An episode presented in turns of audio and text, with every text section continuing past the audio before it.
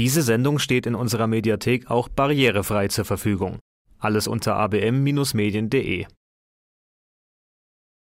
Sein Name steht für Kommunikation, Inklusion und modernen Aktivismus.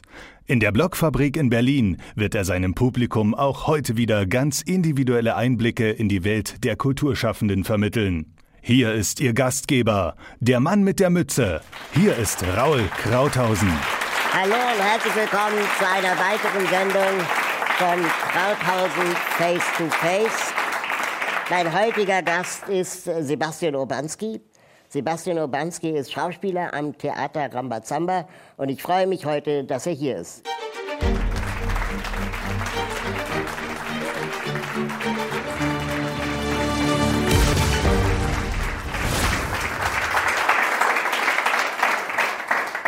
Deine Chefin Gisela Höhne, die ist ja die Chefin des Theaters Rambazamba und sie war zufälligerweise der erste Gast in meiner Sendung.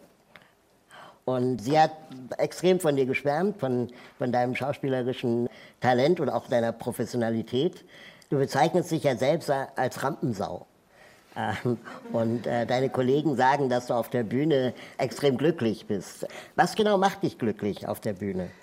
Ja, auf der Bühne macht mich auf jeden Fall meine Freunde glücklich, mein Spielen macht mich glücklich dort.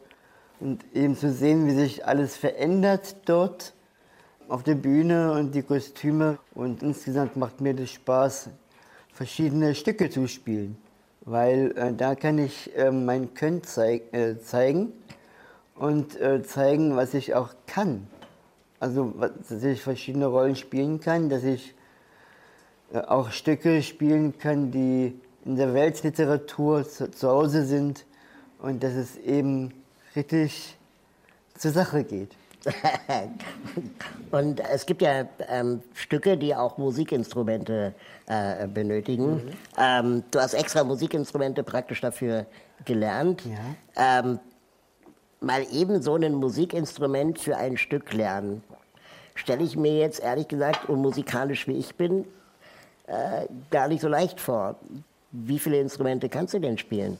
Im Theater habe ich die Posaune und die Violine gelernt. Und, es ging sehr gut bis zu einem gewissen Punkt, wo ich dann das abbrechen musste. Aber dann ähm, habe ich dann ein anderes Instrument für mich entdeckt, äh, das, das Klavier. Und das lerne ich heute immer noch. Wow. Und wie lange brauchst du für ein Instrument lernen? Saxophon, Violine, Klavier? Ja, so Klavier und Violine äh, war schon sehr lange insgesamt. Aber das längste, ähm, was ich lerne, ist das Klavier, weil äh, dass ich da verschiedene St Musikstücke äh, lernen kann, dass ich mit einer russischen Klavierlehrerin das lernen kann, die einfühlsam rangeht, aber trotzdem bestimmt rangeht muss.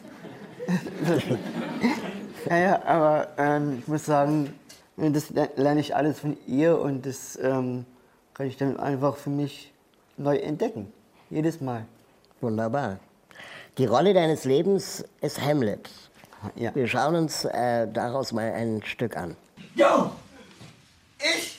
Ja, du spielst Hamlet. Du wirst mich rächen. Halt, halt, halt, halt, halt, halt! Die Hauptrollen habe ich immer gespielt. Er war Martina. Ja, jetzt bin ich Hamlet.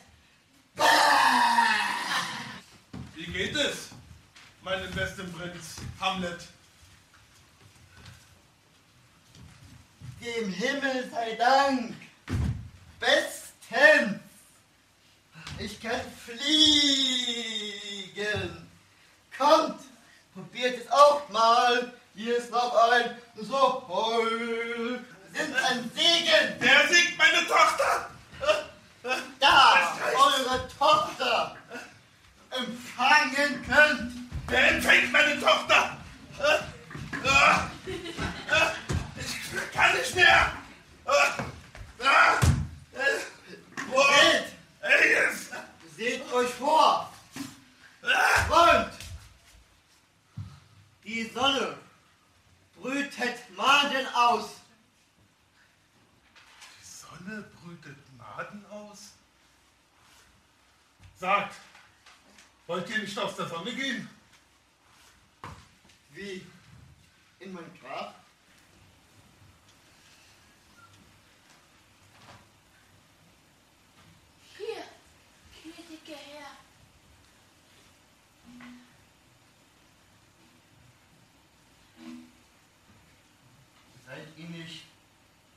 Tugend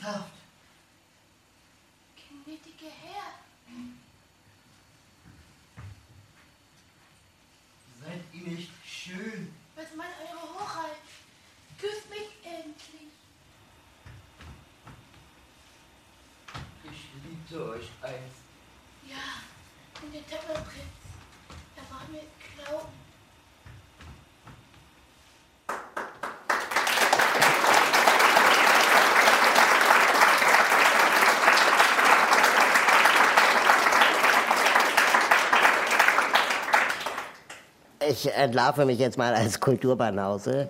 Hamlet heißt das Stück. Ich sage immer Hamlet, aber die Leute sagen immer, nein, das heißt Hamlet auf Deutsch. Und das Einzige, was ich zu diesem Stück kenne, ist äh, das Zitat Sein oder nicht sein. Das ist hier die Frage. Warum ist Hamlet für dich so wichtig? Hamlet ist äh, für mich ein sehr komplexes Stück, weil es beinhaltet alle Lebensbereiche und vom Brudermord bis Tod bis äh, einfach Liebe, wie man so Ophelia auch sieht und dann muss ich auch sehen, dass ich mit den Brüchen auch arbeiten kann, dass dann diese zwei Gesichter kommen, also Hamlet und Hamlet. Ja. ähm, so dass ich dann auf der Bühne mich einfach ausspielen kann, also einfach alles ausleben kann. Also die, weil die Rolle ist einfach die Rolle der Rollen und wenn sich da viele Schauspieler drum reißen, wie Maximilian Schell oder Klaus Kinski, da habe ich ähm, der Gisela Höhne gesagt, ich will auch dazu gehören. Und dann hat sie gesagt, ja, wenn du mich überzeugen kannst, mach es. Und ich könnte sie überzeugen durch mein Spiel und äh, durch ähm, das ganze Auftreten und dann durch die Verrücktheit, die, er, die Hamlet aussprüht. Und Gisela hat dann irgendwann gesagt, ja, du bist verrückt genug, du hast die Rolle. Das ist ein Kompliment dann, oder? Genau. Sehr gut. Der Film, ähm, den du mit Juliana Götze gedreht hast, das ist ja der Film So wie du bist. Ja. Ich habe den Film jetzt in den Vorbereitungen dieser Sendung gesehen und da geht es ja darum, dass zwei äh, Menschen mit Down-Syndrom sich ineinander verlieben und ähm, heiraten wollen. Mir hat der Film unglaublich gut gefallen. Ähm, kannst du uns erzählen, was genau das Problem in dem Film war? Das Problem ist, dass Leute mit Behinderung in Österreich nicht heiraten dürfen, noch nicht mal zusammen sein, geschweige denn sich lieben können. Und da habe ich auch äh, meine Filmeltern, die das ablehnen. Meine Filmmutter hat es noch stärker abgelehnt, weil sie da Riesenprobleme sieht und dass sie auch ein Problem hat, äh, mich gehen zu lassen. Und ähm, hat immer auf das Gesetz gepocht und hat immer gesagt, nein, es geht gar nicht. Aber ich bin dann irgendwann in dem Film abgehauen und bin dann zu meiner Liebsten gegangen. Und wir wollten einfach weg. Wir wollten heiraten, wir wollten uns lieben können sind durch die Stadt Wien gelaufen, weil dort auch der Filmdreh war. Und da habe ich gemerkt, dass ähm, die Stadt Wien meine Traumstadt ist und dass ich genau in dieser Stadt einen Film mit ihr drehe. Dann haben wir immer gesagt, im Schwimmtraining im Theater, jetzt schwimmen wir nach Wien. Da, von Berlin aus. Von Berlin aus. Weil es da sehr schön war, der Filmdreh war sehr schön, weil äh, wir endlich vor der Kamera stehen konnten. Das war auch mein erstes äh, Filmdebüt vor der Kamera. Und ähm, das war eben ein Erlebnis sondersgleichen. Jetzt hast du ja mit der Juliana Götze diesen Film So wie du bist äh, zusammengespielt, mit der du ja auch am Rambazamba Theater äh, ähm, gemeinsam äh, Theaterstücke aufführst. Wie wichtig ist es, dass man sich mit ähm, ja, befreundeten Schauspielern gemeinsam an einem Stück arbeitet? Oder kann man auch ähm, genauso gut mit Leuten zusammenarbeiten, die man nicht so gut kennt? Ja, man muss auch ähm, sehen, dass man mit Leuten zusammenarbeitet, die einfach nur Arbeitskollegen sind oder Theaterfreunde sind, mit denen man aber privat äh, nichts zu tun haben möchte. Ja. Aber es gibt auch welche, die ähm, wirklich meine Freunde geworden sind, so wie der Sohn der Chefin. Der ist mein Blutsbruder, wenn man so will. Moritz Höhne. Moritz Höhne, genau. Ähm, und auch ein paar andere. Ähm, die sind wirklich meine Freunde und da ist es ähm, ein bisschen einfacher, weil ähm, wir gegen uns einfach unterstützen können und helfen können in diesem Spiel. Nach diesem äh, äh, Fernsehfilm, so wie du bist, ähm, hast du ja auch in einer englischen Fernsehserie mitgespielt, Ja. die sich The Missing nennt. Ähm, wie waren denn die Dreharbeiten? Das war eine große Herausforderung einerseits, weil es sollte nach Belgien fliegen. Erstens und zweitens habe ich gehört, dass es ein Thriller sein soll, der sich das wirklich in sich hat. Und da habe ich aber gemerkt, dann, als ich dort war und angefangen habe zu spielen, dass es wirklich das Spiel intensiver war. Ich musste ähm, alles geben, alles zeigen, was ich gelernt habe im Theater. Das war wirklich Schauspiel hoch 10, wenn man Wow. will. Und war das alles auf Englisch oder auf Französisch oder Deutsch? Ja, alles. Also es war Auch? Deutsch, Französisch, Englisch. Also da habe ich gemerkt, ups, das ist ja international. Warum nicht? Gerne. Gibt es einen Schauspieler, der dein Vorbild ist? Da gibt es einige. Also Robin Williams zum Beispiel ist einer von vielen und äh, die Julia Roberts ist eine von vielen auch. Ja. Das heißt, du wärst auch gern mal Julia Roberts. Ja, wenn man so will, ja. also müssen wir mal mit ihr zusammenspielen irgendwann mal. Mal sehen, ob es was wird. Ja. Viele Schauspielerinnen und Schauspieler, ähm, die eine Weile dann Schauspielerei machen, die landen dann früher oder später auch beim Synchronsprechen. Mhm, stimmt. Du warst ja äh, auch Synchronsprecher beim Film Me Too mit Pablo Pineda als Hauptrolle. Und du hast praktisch den Pablo Pineda äh, synchron gesprochen. Ähm, kannst du mal mir erzählen, oder dem Publikum besser gesagt erzählen, was das Besondere am Synchronsprechen ist? Ja, bei MeToo war das Besondere, dass die Spanier sehr schnell sprechen. Und da muss ich sehen, wie ich irgendwie hinter das Geheimnis komme. Und der ähm, Studioleiter dort von dem Wenzel Lüdecke Studio, war auch eine große Ehre dort äh, synchron zu machen, war, dass eben er gesagt hat, nimm zwei Finger, steck ihn in den Mund, Mach mal. so, rede einen Satz, irgendein, und ähm, nimm die Finger wieder raus, schluck runter und sag den Satz nochmal.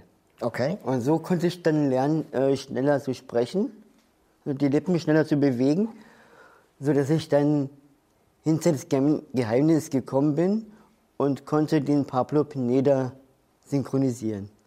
Wow. Den Trick kannte ich noch nicht. Muss ich gleich mal ausprobieren.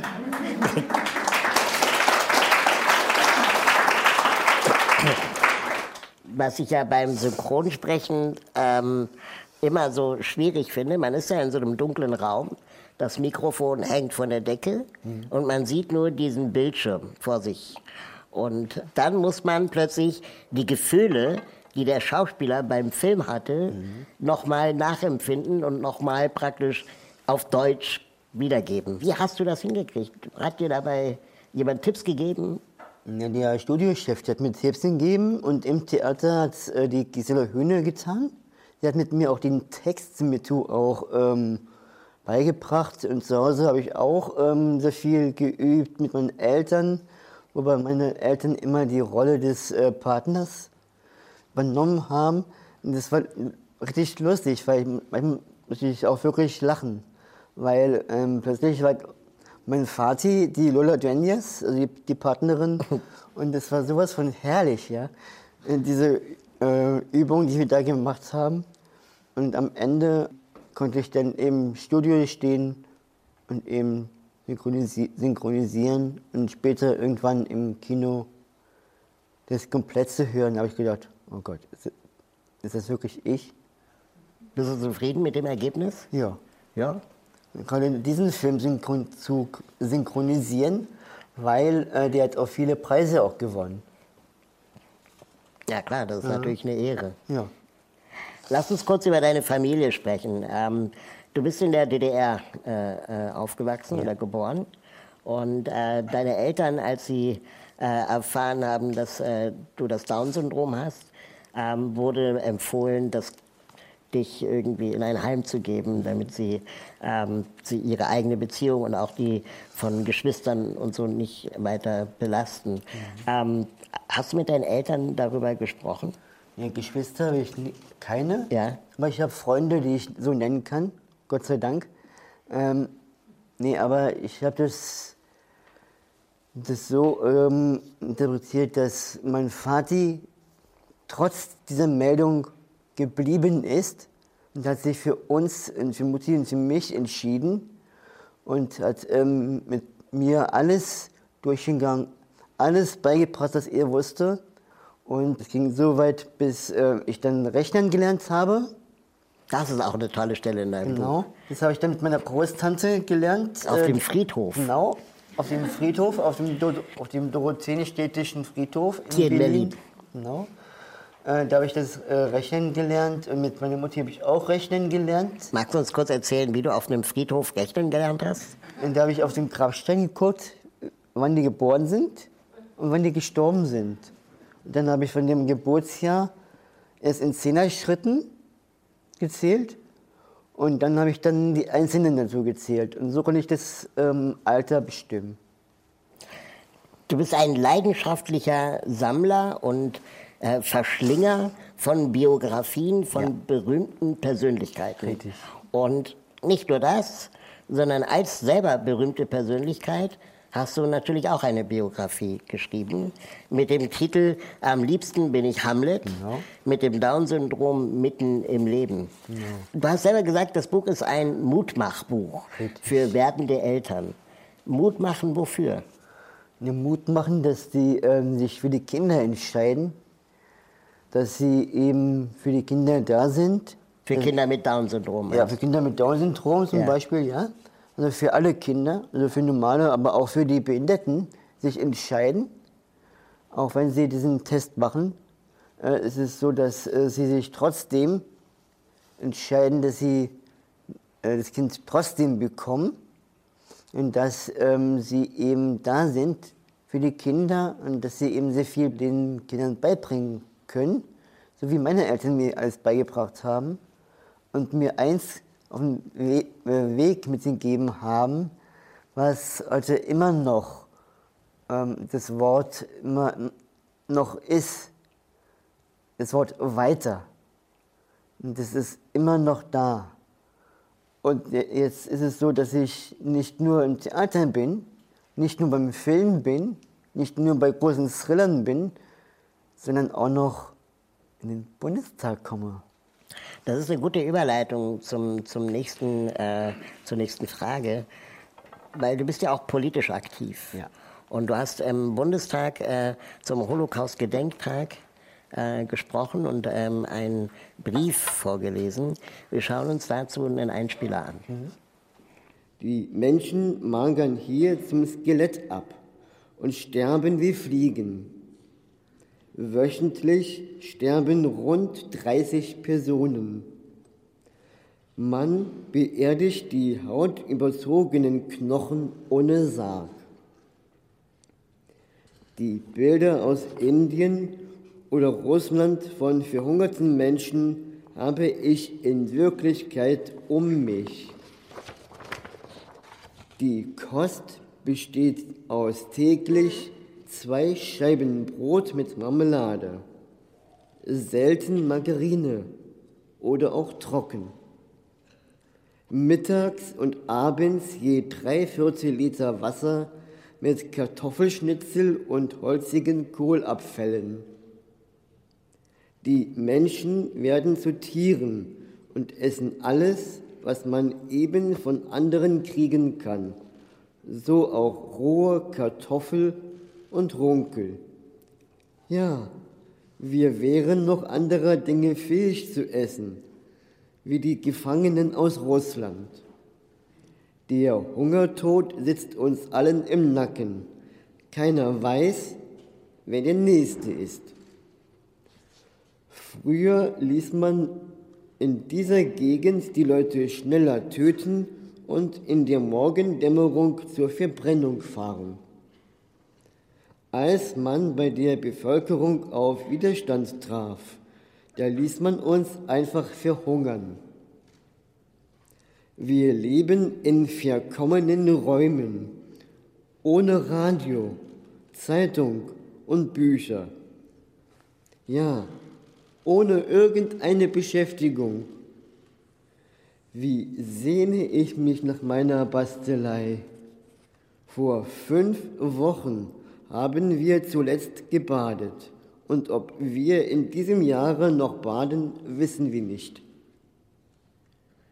Alle 14 Tage gibt es ein reines Hemd und Strümpfe. Das ist Sozialismus der Tat. Euer Ernst.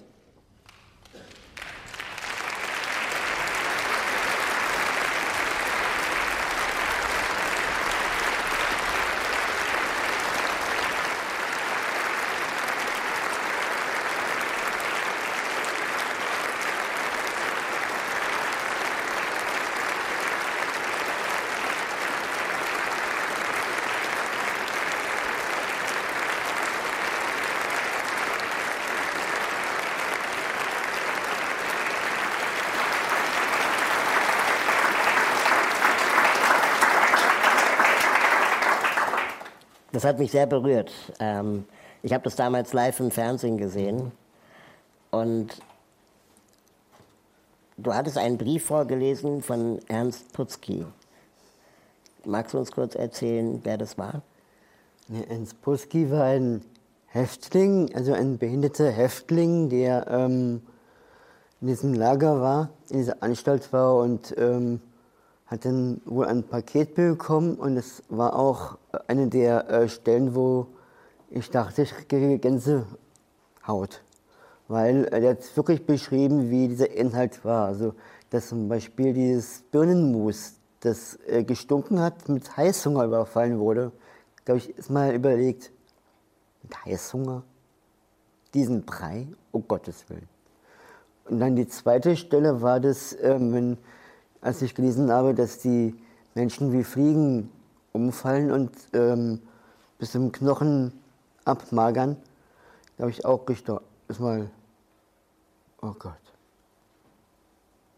Da war ich erstmal fast sprachlos. Und dann habe ich trotzdem noch weitergelesen, weil äh, das, ich hatte gedacht, wenn ich den Brief jetzt lese, vor diesen großen Leuten, dann bin ich Ernst Putzki.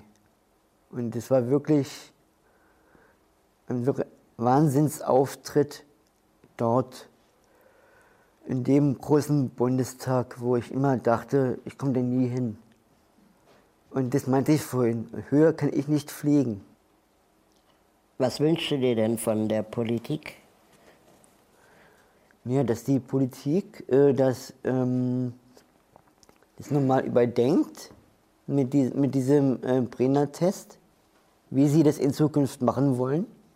Der Prena-Test, hast, du äh, hast du gerade erwähnt, ähm, das ist ja ein Test, der vor allem äh, bei schwangeren Müttern oder Frauen durchgeführt werden kann, um äh, bestimmte Trisomien zu entdecken. Unter anderem eben auch Trisomie 21 oder eben das Down-Syndrom.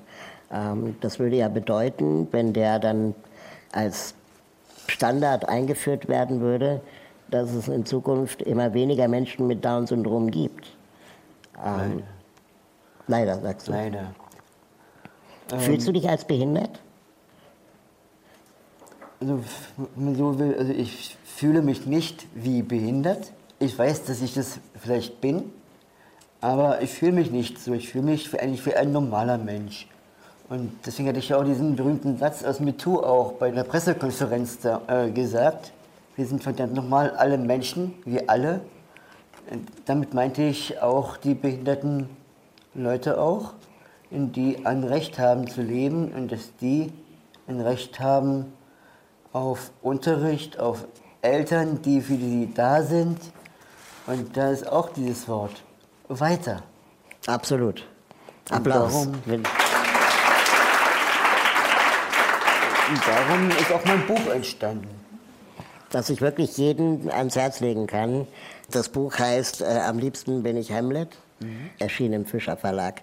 Jetzt zum Ende der Sendung bitte ich jeden Gast immer etwas mitzubringen, das sie ähm, persönlich sehr schätzen, das, mit dem sie etwas persönlich äh, sehr stark äh, emotional verbinden. Und du hast uns eine Kalimba mitgebracht. Was zum Teufel ist eine Kalimba? Und das ist eine Kalimba. Okay. Die wird meistens aus Früchten hergestellt oder aus Horn oder so. Und dann werden hier so eine Plättchen reingemacht. Das sind Nägel, Loch. oder was? Nee, das Nee. sind einfach Plättchen, wo man Okay. dann äh, Töne zum Beispiel machen kann.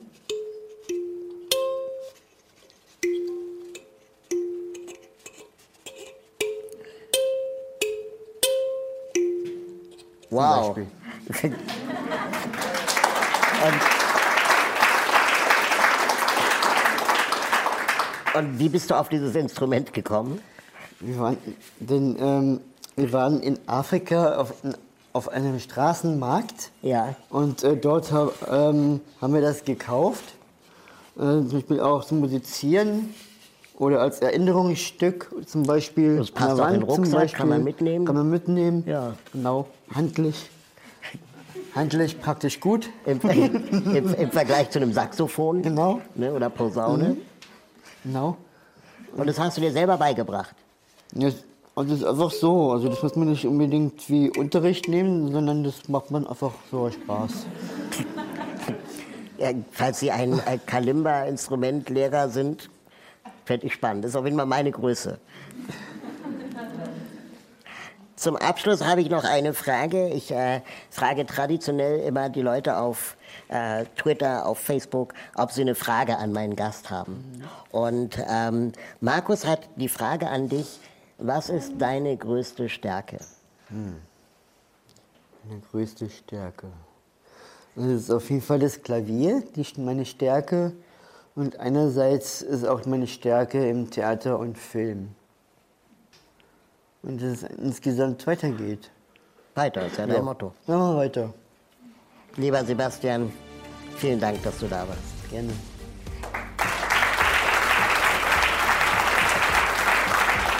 Danke, dass Sie auch heute wieder eingeschaltet haben ähm, bei Krauthausen Face to Face. Wir sehen uns beim nächsten Mal. Tschüss.